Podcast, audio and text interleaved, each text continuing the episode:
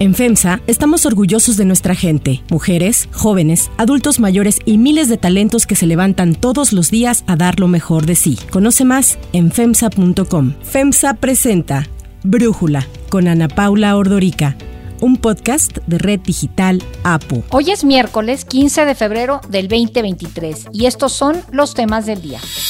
Aprobada la nueva convocatoria para elegir a los cuatro consejeros o consejeras del INE. En los 46 días que lleva el año se han registrado 67 tiroteos en Estados Unidos.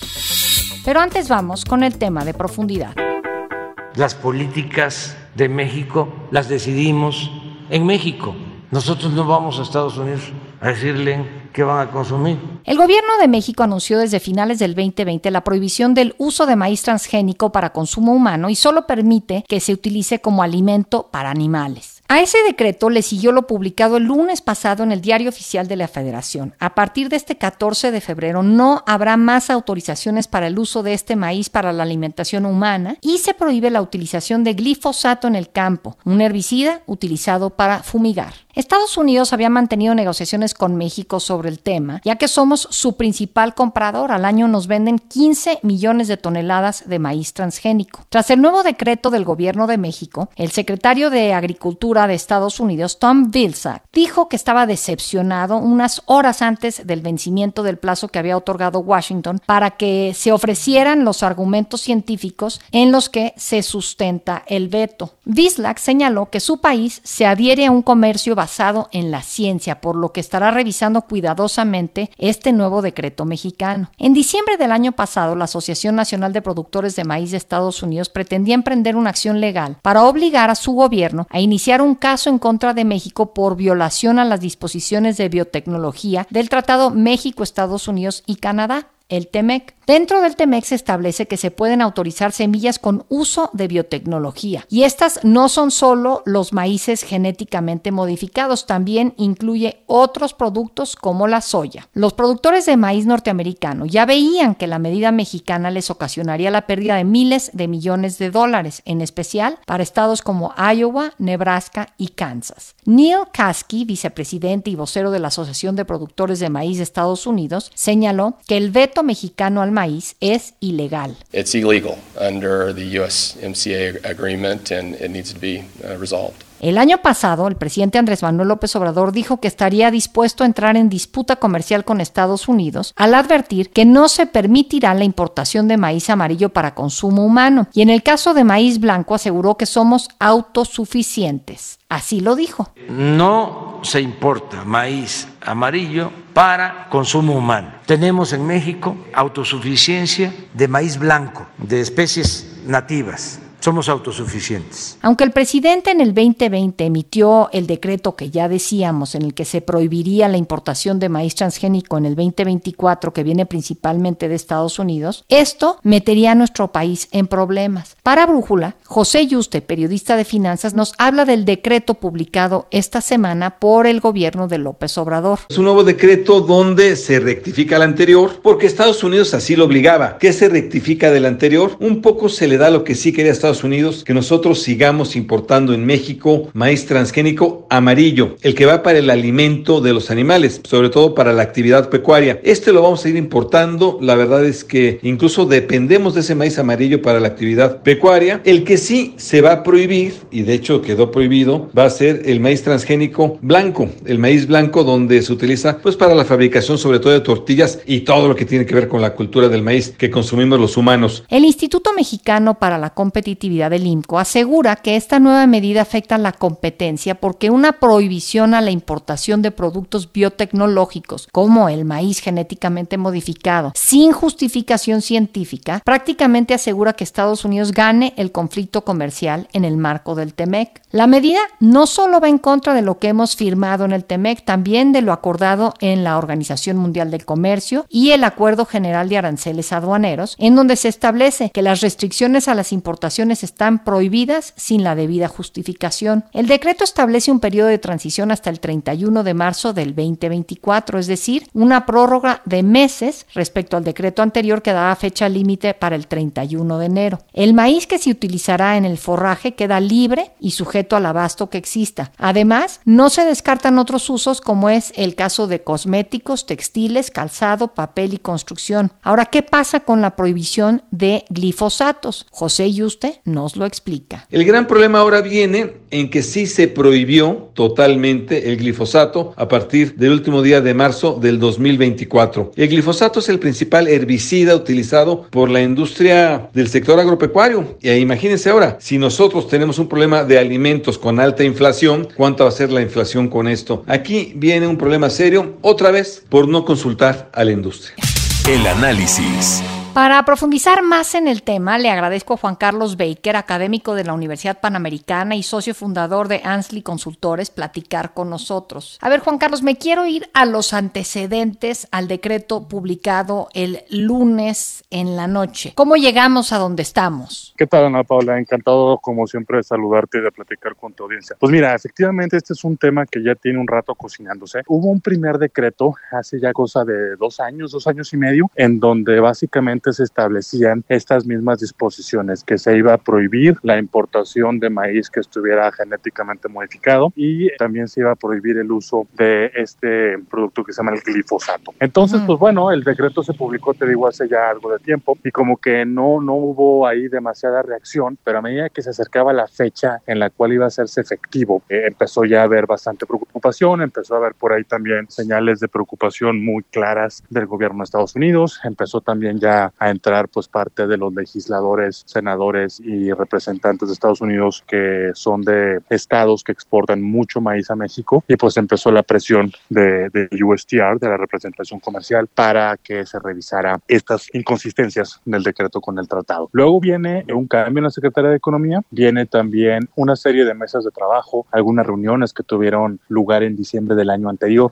en donde pues México lo que ofrece es que va a revisar algunos aspectos del decreto y ofrece por ahí una serie de alternativas y Estados Unidos pues básicamente lo que dice es que el decreto pueden verle el texto que deseen, pero que mientras continúe prohibiendo o mientras continúe tomando medidas, imponiendo medidas que no estén al amparo de evidencia científica, como lo pide el TEMEC, pues iba a ser muy complicado que cambiara la apreciación de Estados Unidos respecto de esas disposiciones. Y eso lo han venido repitiendo desde hace bastante tiempo. ¿eh? Entonces, bueno, pues yo creo que aquí ya para culminar todo todo este antecedente muy largo. Lo que vimos ahora un, hace un par de días ya, una publicación de un decreto que pues básicamente lo único que hace es posponer por dos meses la entrada en vigor de las disposiciones. No fue bien recibido en Estados Unidos. Incluso el secretario de Agricultura de Estados Unidos, el secretario Vilsack, se declaró muy decepcionado de que México hubiera tomado estas medidas y pues bueno, yo creo que lamentablemente estamos de nuevo ante las puertas de un irritante comercial que sí va a ser muy delicado.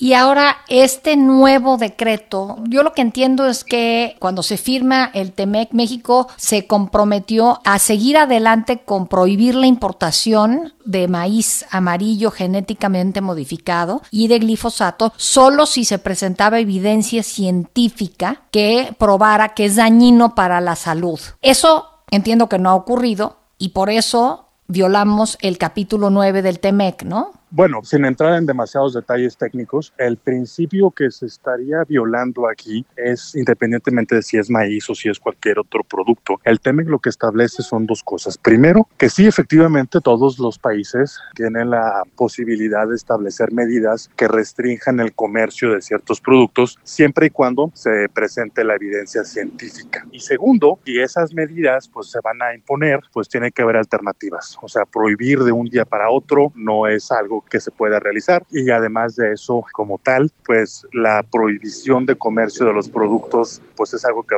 va contra el propio espíritu del TEMEC. El centro del reclamo de Estados Unidos es eso. A ver, primero, a través de este decreto, México prohíbe de la noche a la mañana la importación de maíz genéticamente modificado sin ofrecer evidencia científica de que eso está causando ya un, un problema para los consumidores mexicanos, ¿sí? Porque pues ahí Estados Unidos señala que la importación de maíz genéticamente modificado, maíz amarillo, pues en México se ha hecho desde hace décadas y pues no es como que nosotros hayamos detectado que se haya documentado gente que tenga padecimientos en virtud de eso, ¿no? Entonces suena bastante arbitrario por ese lado. Tampoco ayuda que empalmaron o, se puso en un mismo decreto, pues dos temas que parecen ir en lados diferentes, ¿no? O sea, lo del glifosato, pues no es un producto que se utilice solamente en la producción de maíz, es un producto, un fertilizante, un producto químico que tiene usos múltiples, sobre todo en el sector primario, pero que van mucho más allá del maíz. Entonces, bueno, aquí pues sí resulta bastante evidente que los parámetros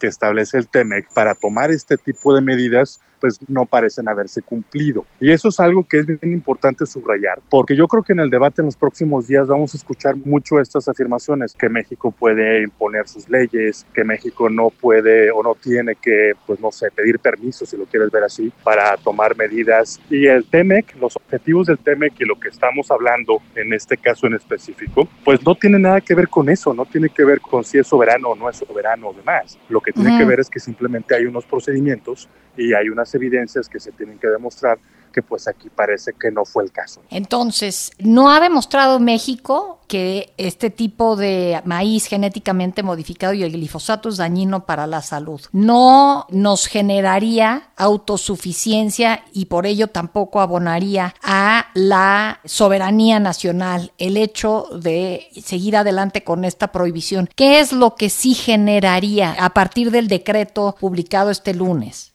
Es un poco difícil de determinarlo. ¿eh? A mí me parece que el decreto, mucho de lo que hay detrás de este tipo de propuestas, pues francamente tienen que ver con una postura ideológica, tienen que ver con ideas pues que ciertos grupos de toma de decisión en México ya han tenido desde hace muchos años, porque este debate no, no es, pues ciertamente este debate no es nuevo, simplemente que en las ocasiones anteriores en que este tipo de temas se discutía en la luz pública, pues existía la oportunidad de intercambiar argumentos en un sentido y en otro cosa que pues aquí creo que se ha visto disminuido sin duda esa ventana para dialogar. Pero en estricto sentido, yo creo que el decreto, si se acaba implementando de la manera en la cual está redactado, pues sí va a tener primero un impacto pues en la certidumbre, ¿no? Porque pues claramente hay cosas que no siguieron el debido proceso y que son malas señales en general para los operadores económicos. Creo que también si se llega a generar algún tipo de escasez o si se llega a generar algún tipo de disrupción en el suministro de estos productos, pues en México obviamente la pasaríamos mal porque de por sí ya existe una inflación relativa alta, es más en el sector de alimentos, pues obviamente no es como para que nosotros mismos deseemos que se impongan medidas que ahondarían en eso. Y bueno, finalmente por la parte ya de la relación con Estados Unidos, pues parece que es otro conflicto que se estaba tratando de desactivar previo a que llegara a instancias un poco más serias y al menos lo que hemos visto hasta ahora pues no, no se ha conseguido. Entonces pues es otro tema que se nos va a abrir un frente ahí con la agenda bilateral de Estados Unidos. Muy bien, Juan Carlos Baker, muchísimas gracias por esta conversación. Encantado, siempre la orden. Si te gusta escuchar Brújula, te invitamos a que te suscribas en tu aplicación favorita o que descargues la aplicación Apo Digital. Es totalmente gratis y si te suscribes será más fácil para ti escucharnos. Además, nos puedes dejar un comentario o calificar el podcast para que sigamos creciendo y mejorando para ti. Hay otras noticias para tomar en cuenta. 1. Consejeros electorales.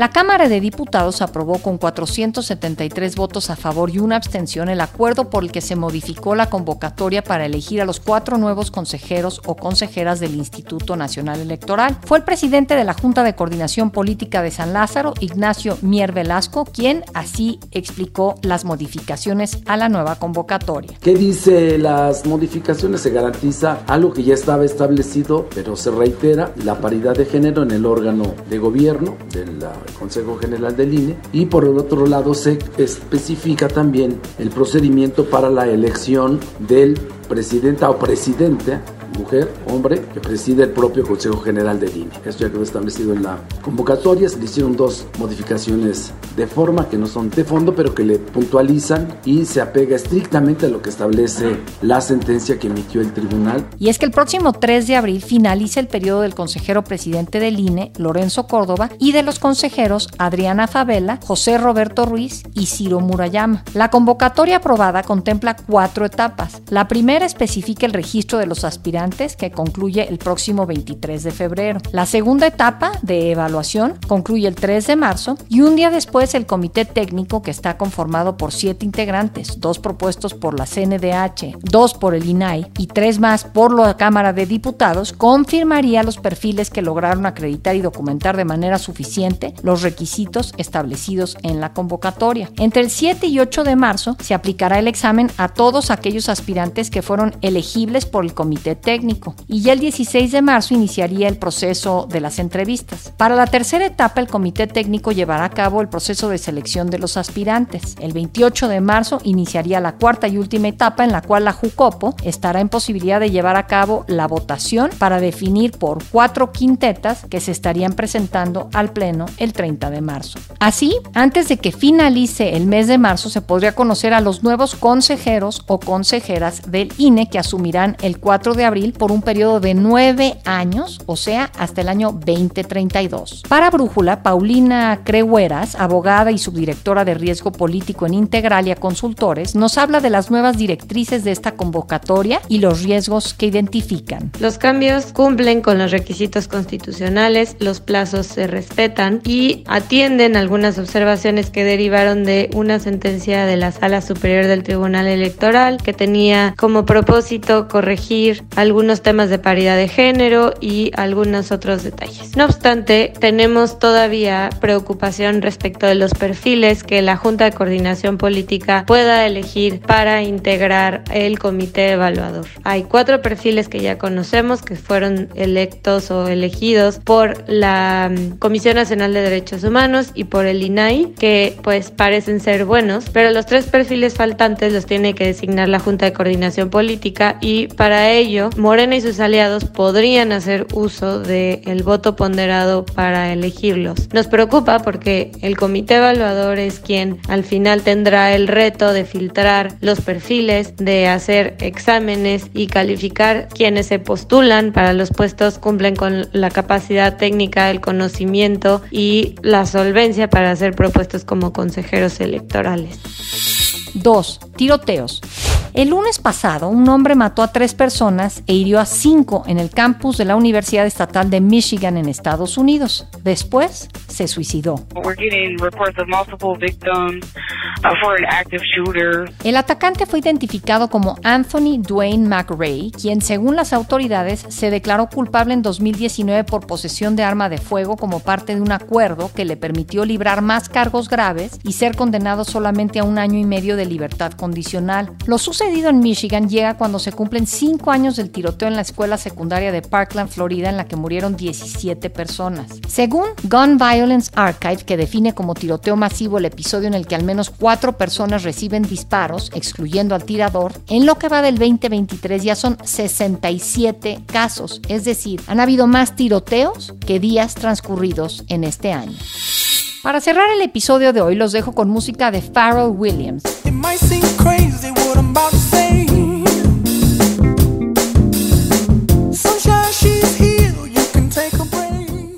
Williams será la nueva imagen de Louis Vuitton para dirigir artísticamente sus diseños de moda masculina. La primera colección de Williams se mostrará en junio durante la Semana de la Moda Masculina de París. El nuevo director creativo ocupará el puesto de alto nivel que quedó vacante tras la muerte de Virgil Abloh.